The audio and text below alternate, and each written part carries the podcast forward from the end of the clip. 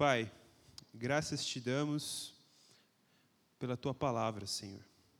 Obrigado pela vida do pastor Maurício, que o Senhor o salvou e o chamou para proclamar a tua palavra. Senhor Jesus, que o Senhor venha usá-lo hoje poderosamente, que ele venha falar da parte do Senhor aos nossos corações e edificar a tua igreja. Que venhamos conhecê-lo ainda mais, Senhor, e viver uma vida de santidade ao Senhor para louvor do teu santo nome. Amém. Amém. Obrigado. É isso mesmo. Nós somos salvos com um propósito. O primeiro estudo que eu fiz nessa igreja aqui, dez anos atrás, primeiro estudo. O título dele é Salvos para uma Vida de Santidade. Que na época que eu estava aqui, eu já estava vendo na vida da igreja falta de santidade. Agora, só tem santidade onde tem salvação, né? Só tem santidade onde tem novo nascimento. Mas. E é um trabalho do Senhor nas nossas vidas. Meus queridos, queria ler com vocês. A Claudinha pediu o título do estudo para mim, esqueci de mandar. O título poderia ser Buscando a Orientação ou Buscando a Vontade do Pai, que foi algo que eu mais encontrei nesse texto aqui. Aliás, tem três questões aqui que eu encontrei nesse texto, mas não vamos mexer com tudo, senão não vai dar tempo. Mas o título é esse: Buscando a Orientação ou Buscando a Vontade de Deus. Hoje a, perícope foi pequena. Lucas 6, 17 a 19. E, descendo com eles, parou numa planura, onde se encontravam muitos discípulos seus e grande multidão do povo, de toda a Judéia, de Jerusalém e do litoral de Tiro e de Sidom, que vieram para ouvirem e serem curados de suas enfermidades. Também os atormentados por espíritos imundos eram curados, e todos da multidão procuravam tocá-lo, porque dele saía poder e curava a todos. Descendo eles quem? Descendo eles da onde? Que o texto começa dizendo: E descendo eles descendo com os discípulos. Se você se lembra do estudo da semana passada, eu não ouvi, ouvi dizer que foi muito bom. Não tive essa graça ainda de ouvi-lo, mas se você se recordar do estudo da semana passada, você Jesus tinha se retirado para o monte a fim de orar. Ele se retira para o monte para orar e ele passou a noite toda ou a noite inteira orando a Deus. Descendo com os discípulos, então lembre-se aí que Jesus tinha se retirado para o monte a fim de orar. Ele passou a noite toda orando a Deus. Ao amanhecer, chamou os discípulos e fez a sua escolha Baseado em que Jesus fez a sua escolha? Baseado na orientação que ele recebeu a noite toda do Pai, orando ao Pai. Ao amanhecer, chamou os discípulos e fez a sua escolha, porém, com a orientação do Pai Celestial. O que, que nós podemos ver aqui? Eleição predestinação.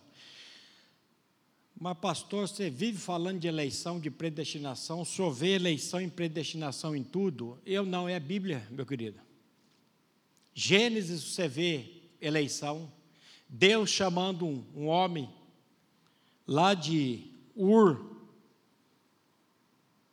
e desse homem fazendo. Então, Deus escolhendo para sua glória, Deus elegendo, Deus resgatando um povo para ser objeto do seu amor, para tratar dos assuntos do reino dele eterno e viver em adoração eternamente, oferecer louvor, honra e serviço a Ele, Deus, para sempre. Nós podemos enxergar aqui nesse texto essa maravilhosa doutrina da eleição soberana de Deus. Eu não entendo eleição, eu não entendo predestinação. Se você sentar para me explicar, eu não sei explicar. Eu sei de uma coisa. E eu fui eleito antes da fundação do mundo. Não sei o que, que Deus viu em mim. Eu já disse para Deus: Deus, ainda bem que eu não sou o Senhor. Porque se eu fosse o Senhor, eu não tinha me escolhido, porque eu sei quem eu sou. E cada um que está sentado aí também sabe quem você é. Você sabe da malignidade do seu coração, você sabe da dureza do seu coração, você sabe da sua incredulidade, você sabe de tudo. Então, nós podemos enxergar aqui essa doutrina maravilhosa da eleição soberana de Deus.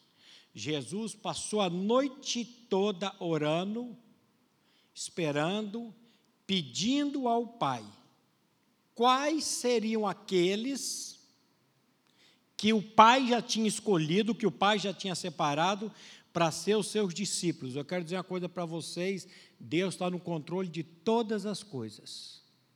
Essa semana eu fiquei tão chateadinho quando um irmão velho, velho, velho, velho de igreja batista veio conversar comigo, nós saímos até para tomar um café, e ele falou: Maurício, eu não entendo uma coisa. O que, que você não entende, meu irmão? Que eu também não entendo muitas coisas. Os evangélicos orando, os católicos orando, o mundo orando, e por que, que Deus não elegeu Bolsonaro? Eu falei. Eu estou decepcionado. Falei, decepcionado com quem? Porque Deus ele está no controle de todas as coisas. Ou você acha que não? E eu creio que Deus está no controle de tudo. A Bíblia detalha o plano de resgate desde o seu início na eternidade passada, a sua consumação na eternidade futura, de predestinação para justificação, para santificação, para glorificação. A Bíblia é a história do desenrolar desenrolar do gracioso plano da salvação de Deus. Quando eu vejo o chamado de Jeremias, eu fico pasmo. Você lembra do chamado de Jeremias? Jeremias 1, 4? Quando Deus diz assim para Jeremias: A mim veio, pois, a palavra do Senhor dizendo: Antes que eu te formasse no ventre materno, eu te conheci. Olha só. Antes de eu te formar no ventre materno, eu te conheci. A minha filha chegou aqui hoje, 11 e meia da manhã, de governador Celso Ramos. Minha neta está aí. E ela está grávida de poucas semanas. A gente está numa expectativa. Será outra menina? Será um, um barrigudinho agora? O que é? Eu não sei, mas antes do espermatozoide do meu genro fecundar o óvulo da minha filha, Deus já conhecia a criança que vai nascer. E eu estou falando desse Deus aqui para vocês.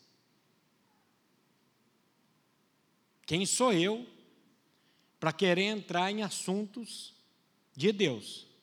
Ó, a mim veio a palavra do Senhor dizendo: Antes que eu te, antes que eu te formasse no ventre materno, eu te conheci. E antes que saísses da madre, te consagrei e te constituí como profeta das nações.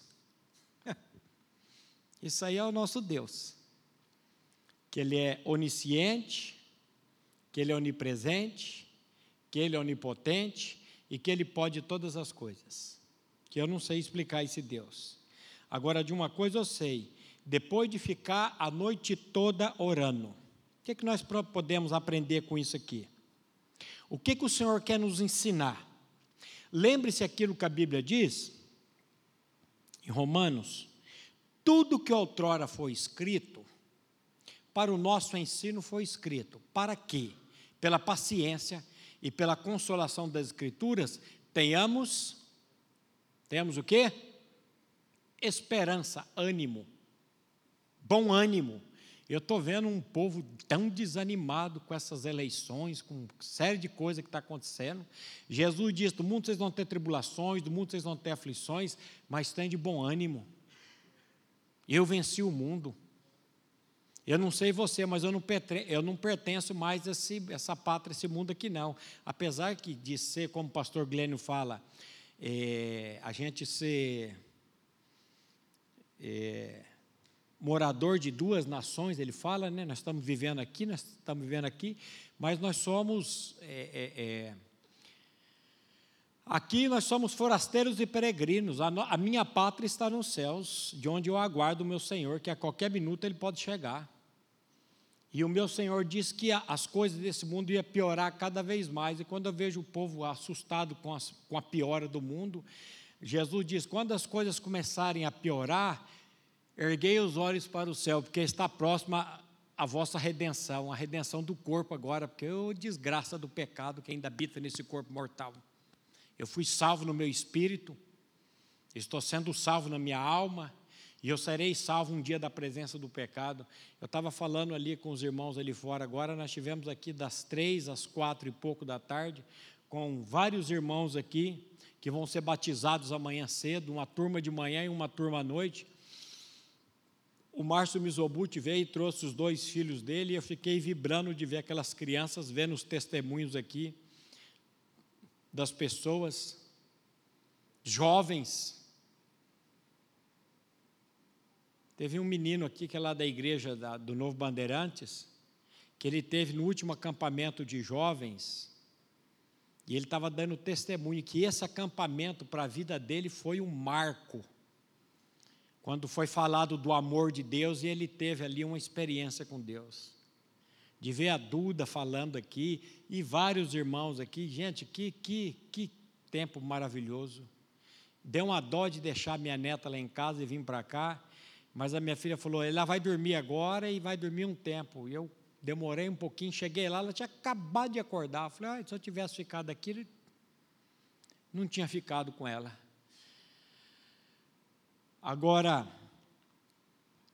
tudo que outrora foi escrito para o nosso ensino foi escrito para que, pela paciência e pela consolação das Escrituras, tenhamos esperança. Você sabe o que vai trazer esperança para o seu coração, jovem?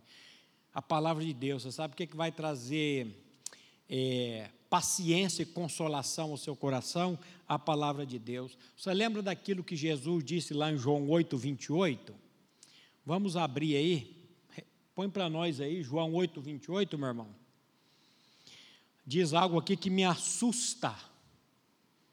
Disse-lhes, pois, Jesus: Quando levantardes o filho do homem, então sabereis que eu sou. Presta atenção. E que nada faço por mim mesmo, mas falo como o Pai me ensinou.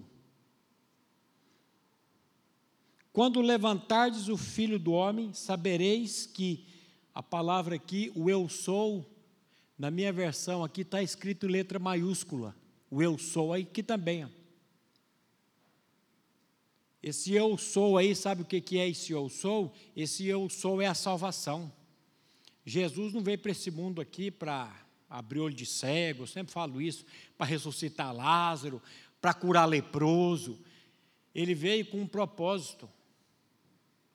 Ele veio ser a sua salvação e a minha salvação. E ele está dizendo: quando levantardes o filho do homem, aí sabereis que eu sou. Por quê? Porque quando o filho do homem, quando ele foi levantado lá naquela cruz, o que, que aconteceu? A sua, a minha, a nossa atração no corpo dele, a nossa inclusão no corpo dele. Eu estou crucificado com Cristo e vivo não mais eu, mas Cristo vive em mim. Salvação é isso. É Cristo está em mim e eu nele. E quando levantardes o filho do homem, sabereis que eu sou. E aí ele prossegue e diz assim: E que nada faço por mim mesmo, mas falo como o Pai me ensinou. Nada.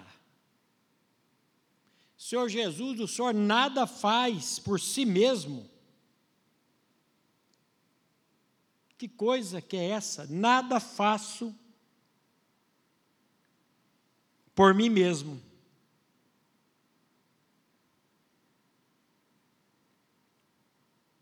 Mas falo como o Pai me ensinou.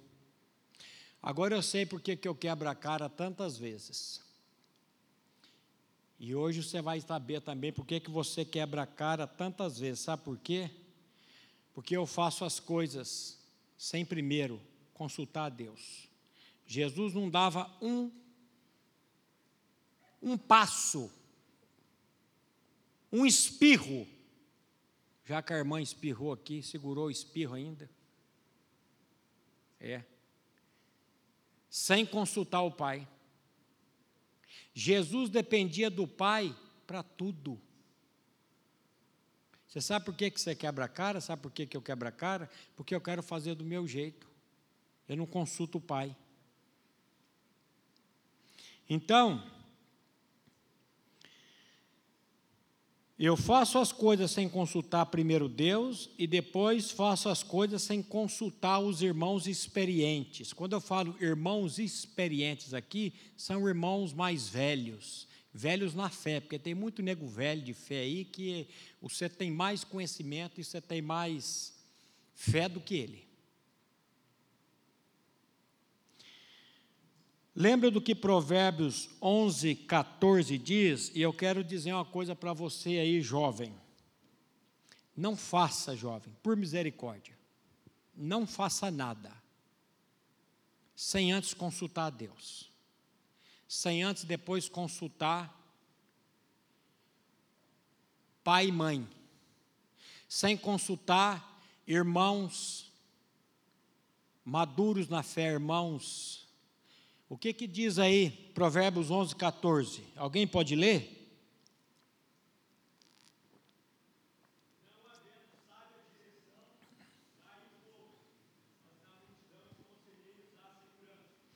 Não havendo sábia direção, cai o povo, mas na multidão de conselheiros há segurança. Peça conselho. Não faça as coisas no ímpeto. Não faça as coisas sem antes pedir conselhos. Provérbios 24, 6.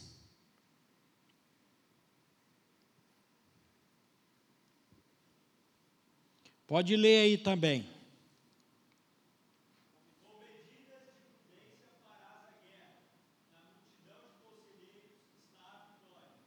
Com medidas de prudência farás a guerra, na multidão de conselheiros está a vitória. Ah, se fizéssemos isso, íamos deixar de quebrar a cara tantas e tantas e tantas vezes. Fazer o quê? Primeiro, seguindo o exemplo de Jesus, consultar o Pai. Tem coisas na Bíblia que está claro, tem coisas na Bíblia, profissão. Qual que é a profissão que você está fazendo? É a que o seu pai quer? É a que você quer? É a que dá mais dinheiro? Ou é aquela que o pai. Aonde você está buscando conselho? Primeiro Deus, Senhor, qual é a profissão? Senhor, qual é o namorado? Senhor, qual é o marido? Senhor, qual é o trabalho? Gente, é, é virar criança para depender de Deus. Primeiro, Deus, depois, pessoas experientes. Eu sempre que eu falo sobre esse assunto, eu lembro de uma angústia que o pastor Glênio teve há uns anos atrás aqui. E agora eu estou sentindo isso na pele. Quatro anos de pastor nessa ministério na primeira igreja, vocês não imaginam os BO que nós pegamos todos os dias aqui. Vocês não imaginam. Mas o pastor Glênio, cheio de BO, angustiado, recebe uma carta, um correio. Ele morava no Rio de Janeiro, a Carmita morava no Rio de Janeiro, e ele recebe uma carta de uma igreja no Rio de Janeiro chamando-o para pastorear a igreja lá. E ele cheio de B.O. aqui. Primeira coisa que ele pensou é: fala a Deus, é o Senhor revelando. Que ele já estava angustiado e agora recebe um convite desse. É o livramento do Senhor. Será que é o livramento do Senhor? Aí o que, que ele fez? Baseado em Colossenses 3,15. Lembra de Colossenses 3,15? A palavra de Deus diz assim: seja a paz de Cristo, o árbitro. Essa palavra árbitro, no grego, brabeol, significa atuar como árbitro, decidir, determinar, dirigir, controlar, ordenar. Então, seja a paz de Cristo o controle, o árbitro. Aonde? Em vosso coração. Baseado nesse texto, e ele viu que Jesus orava três vezes, Daniel orava três vezes, vários homens oravam três vezes na Bíblia, ele começou a orar. A vontade dele era de sumir daqui. Até a proposta financeiramente falando, no Rio de Janeiro, era que ele recebia aqui era merreca, financeiramente. Mas qual é a vontade do Senhor? A minha vontade é de dar adeus aqui a PIB Londrina e voltar lá para o Rio de Janeiro. Ele começou a orar. A paz de Cristo seja o hábito nos vossos corações. E ele disse que ele orava para ficar aqui na primeira igreja. A paz de Cristo, a pomba da paz baixava. Ele orava para ir para o Rio de Janeiro dava uma inquietação, dava um, uma angústia, dava uma coisa esquisita. Ele achou que pode ser coisa da minha cabeça. Orava para ficar a paz, orava para ir. Orava para ficar a angústia, orava para ir.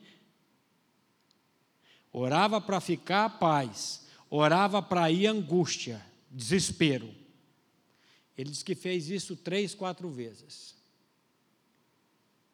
Porque tem coisa na Bíblia que não está escrito o que, eu tenho que fazer o que eu não tenho que fazer.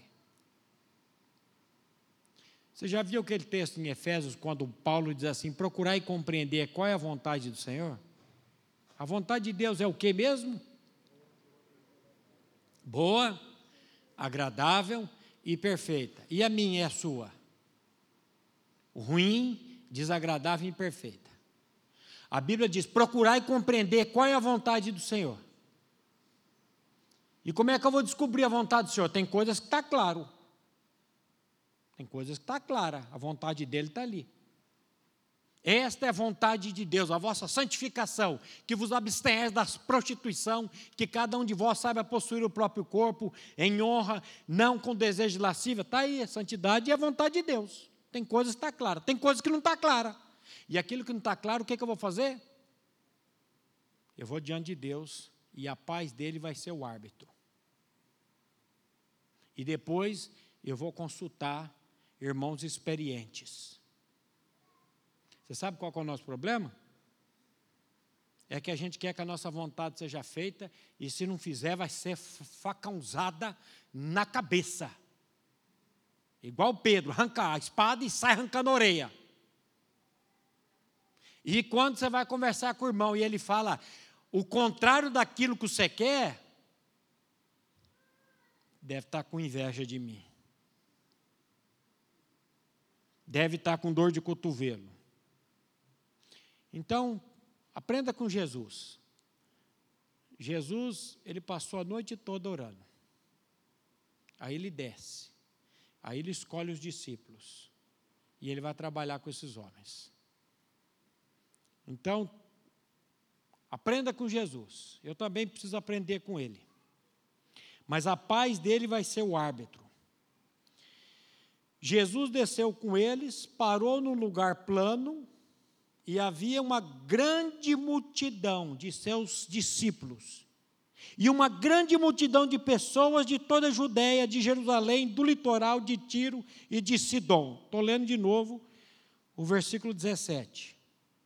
Neste ponto aqui, meu querido e minha querida, Jesus tornou-se imensamente popular. Muito mais popular do que qualquer outra pessoa que tenha pisado em Israel. Enormes multidões o seguiam. Onde quer que ele fosse, eles o seguiam. Pensa no homem que tinha seguidores. Pensa no homem que tinha likes. E sei lá o que agora que tem, nem acompanho mais esse negócio de. Era Jesus. Jesus tinha seguidores. Porque nós vivemos hoje num tempo que as pessoas querem o quê? Querem ser vistas, querem ser admiradas. Se você não tem esse pecado de querer ser admirado, de querer ser consultado, eu vou dizer para você: bem-aventurado és tu, varão, bem-aventurado és tu, varoa, porque eu tenho essa desgraça dentro de mim. De querer estar em evidência. Aí é uma doença do ser humano. E Jesus tinha seguidores. Lucas 4, 42 diz assim: Sendo dia, saiu e foi para um lugar deserto. As multidões o procuravam. E foram até junto dele e instavam para que não as deixasse. Olha,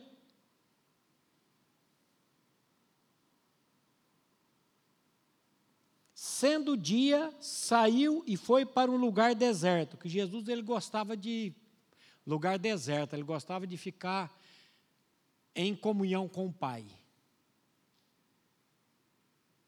Por isso que depois ele vai expulsar demônio, por isso que depois ele vai fazer milagre, por isso que depois ele vai fazer uma... Você sabe por que, que você e eu não, eu e você não fazemos patavina nenhuma? Sabe? Sabe não? Sabe? É por causa disso. Nós não ficamos em tempo com o Senhor, diante do Pai. Nós não ficamos em tempo com a palavra dele. A gente vem para a reuniãozinha de sábado aqui de 40 minutos, 50 minutos, uma hora, fica dormindo, depois, onde nós vamos? Onde nós vamos? Vamos comer aonde? E depois vamos jogar aonde? E fica lá até três horas da manhã fazendo coisa e e cadê a comunhão? Cadê? Estou falando de mim. Se respingou no C aí, oh, glória a Deus. Tá? Então, as multidões o procuravam, iam junto dele e instavam para que não as deixasse. Senhor, fica conosco. Senhor, não nos abandone. Lucas 5,15.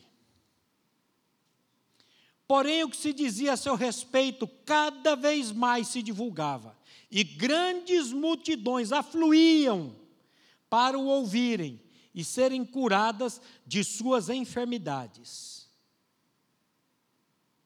Presta atenção. Grandes multidões afluíam para o ouvirem Uma multidão mais tarde vai virar o número de 5 mil homens. Lucas 9,14 diz assim: porque estavam ali cerca de 5 mil homens. Então disse aos seus discípulos: Fazei-os sentar-se em grupos de 50. Agora, se você incluir mulheres, crianças, vai dar aqui por baixo 20 mil pessoas. Você já pensou? 20 mil pessoas correndo atrás de você, 20 mil pessoas seguindo você.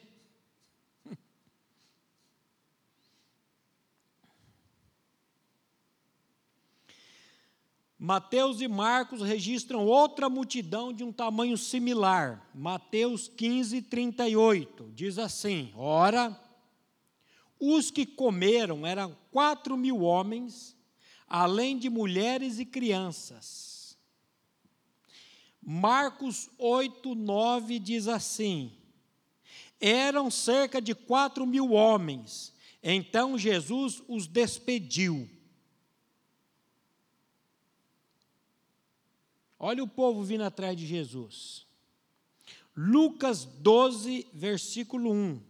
Lucas vai descrever aqui um incidente que tantos milhares de pessoas se reuniram em conjunto, que chegava a pisar, trombar uma com as outras. Lucas 12, 1. Posto de meríades de pessoas se aglomeravam, a ponto de, um, de, um, de uns aos outros se atropelarem. Passou Jesus a dizer, antes de tudo, aos seus discípulos: acautelai-vos do fermento dos fariseus, que é a hipocrisia. Meríades de pessoas se aglomeravam. Presta atenção no seguinte: esse grupo de pessoas aqui vieram a Jesus, sabe para quê? Para ser curados. E eu sempre gosto de fazer essa indagação, trabalhando há 30 anos com dependentes químicos. Hoje eu tive lá em Sertanópolis, numa clínica de recuperação, e nós falamos da cura do leproso lá, foi uma benção. E eu sempre falo isso. O que, que você está querendo de Jesus? Você está procurando Jesus para quê? O que, que você quer dele? Você quer cura física, igual esse povo queria aqui? Ser curado das doenças, das enfermidades? Jesus pode curar? Lógico que pode. Mas Jesus ele vai, ele veio aqui muito além do que cura. Ele veio aqui para trazer vida e vida em abundância. Você sabe o que é vida em abundância? Vida em abundância é eu poder ter paz. Vida em abundância é eu poder deitar e dormir. Vida em abundância é eu não estar agitado, preocupado, angustiado com o que eu vou haver de comer, com o que eu vou haver de vestir, com quem vai me governar, porque eu estou acima de um governo que é todo poderoso. o que, você quer de Jesus, meu jovem? Você quer um, um emprego, você quer um trabalho, você quer um, um, um ministério, você quer um casamento? Sei, o que você quer? Mas antes de qualquer coisa, você precisa da vida dele, habitando aí em você. Você precisa ter essa vida eterna, essa segurança.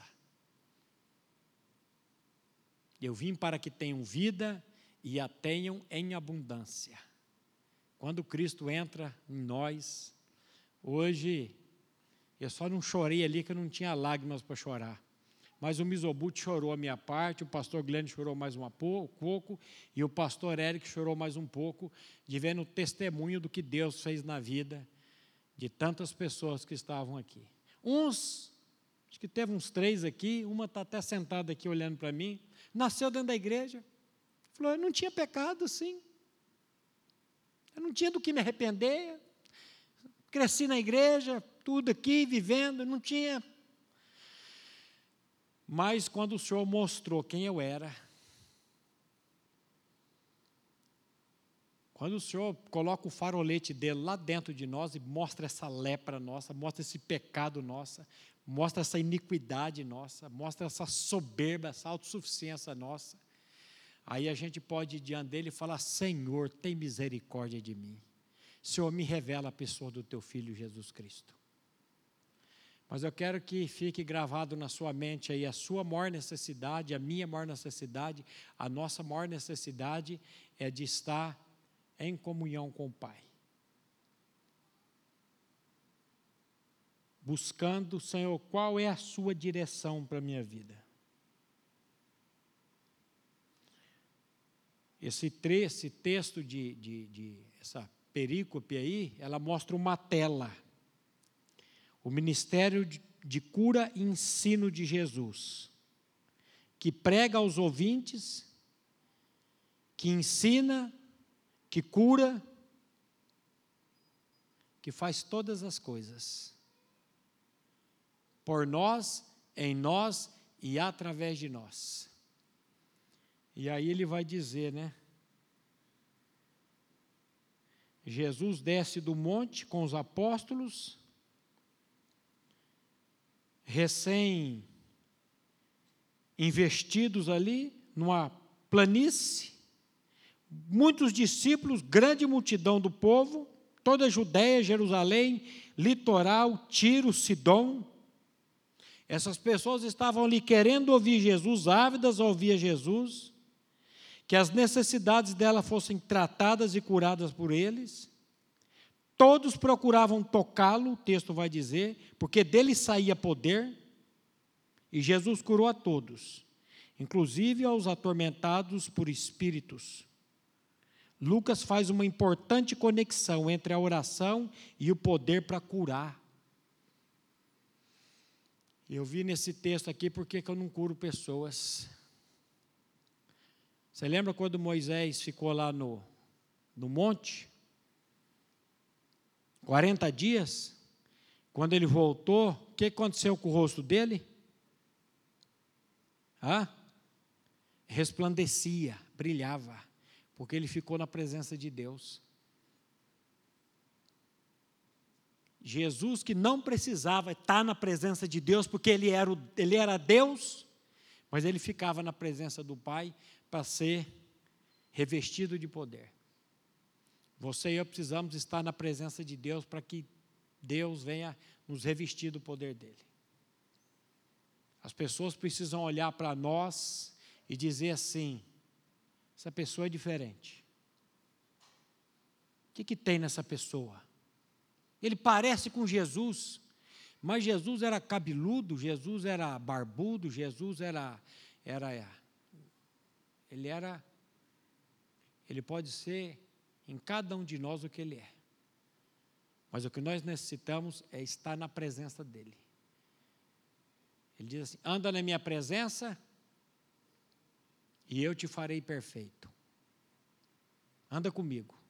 Fiel é Deus pelo qual foste chamados para a comunhão do seu Filho Jesus Cristo. Você sabe para que, Deus salvou você e a mim? Para que nós tivéssemos comunhão com Ele diariamente. Mas eu vou dizer uma coisa para vocês: esse troço aqui. Isso aqui, ó, só esse pouquinho que eu estou aqui, ó. Isso aqui Olha aqui, ó. Só no grupo de pais de adolescentes já tem 29 mensagens, ou debaixo tem 48, aqui tem 51, e olha aqui, ó, ó, ó, olha aqui, ó, ó, ó, tenta acompanhar, tenta acompanhar aí, ó, ó, ó, ó, ó, ó, ó, ó, ó, e não acaba mais, não acaba mais. Tem dia que eu chego aqui cedo na igreja, eu desligo, eu tenho que desligar, senão eu não faço nada. Eu não oro, eu não leio Bíblia, eu não faço nada. Então a gente fica aí, perdendo tempo, horas e horas na presença disso e outras coisitas mais, que eu já citei aqui, e você sabe, né? E nós não temos tempo de estar em comunhão com Deus. Jesus curava, Jesus expulsava demônios, Jesus curava os atormentados, mas antes de tudo isso, ele ficava horas e horas na presença de Deus. Faz tempo que eu não tenho isso. Eu lembro a primeira vez que eu tive um contato com um endemoniado, aqui na rua Quintino Bocaiúva. Morava lá no Cincão. Morei 20 anos lá no Cincão. Quando o Cincão era mal visto. Hoje o Cincão é bem visto. Aliás, um metro quadrado lá na Saúl é mais caro que Higienópolis aqui. E um dia de meia-noite e pouco, o Valmor me liga.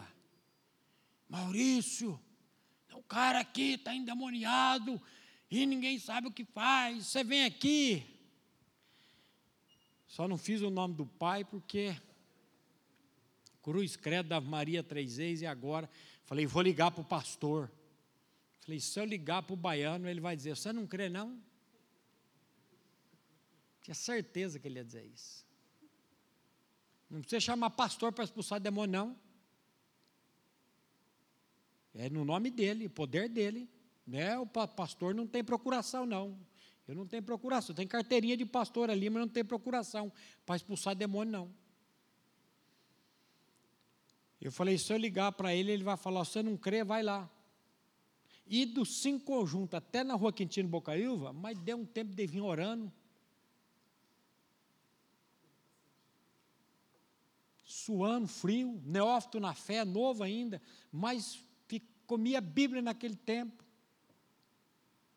A hora que a mulher abriu a porta do apartamento, o cara estava no meio do corredor, ele olhou para mim, olhou para a janela, olhou para mim, olhou para a janela, eu falei, amor, o cara vai pular. Ele falou, você está louco, se ele pular, ele morre. Quando eu falei, vai pular, o cara vup, saiu correndo, e eu vup atrás. Ele chegou na janela, ele pulou, jogou. Eu grudei no calcanhar dele aqui, no tornozelo.